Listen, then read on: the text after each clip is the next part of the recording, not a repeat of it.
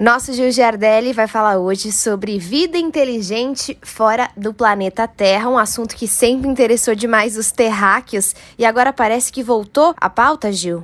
Depois de quatro décadas após o primeiro experimento. São astrônomos, pesquisadores, engenheiros, tecnologias como telescópios lasers superpotentes. Mas primeiro foi a França. A Agência Espacial Francesa liberou todo o seu arquivo oficial de OVNIs, 6 mil relatos. Depois o Reino Unido, 160 arquivos relacionados a OVNIs entre 1950 e os dias atuais. Mas avisaram, não há nada que sugira ao governo de Sua Majestade que tais fenômenos sejam naves espaciais alienígenas. Depois, três vídeos de OVNIs vazaram online do arquivo do Pentágono. O porta-voz das Forças Armadas Americanas afirmou que os vídeos são reais e nunca deveriam ter sido divulgados ao público.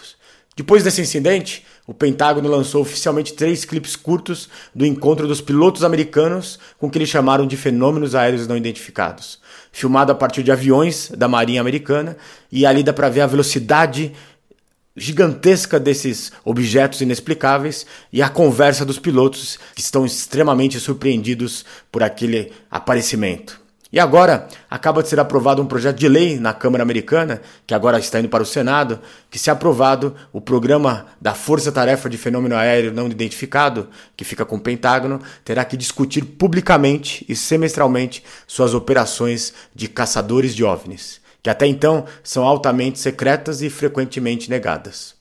Tudo isso traz profundas implicações para a ciência, a religião e o futuro da nossa espécie e do nosso planeta estariam talvez entre as descobertas científicas mais significativas da história da humanidade.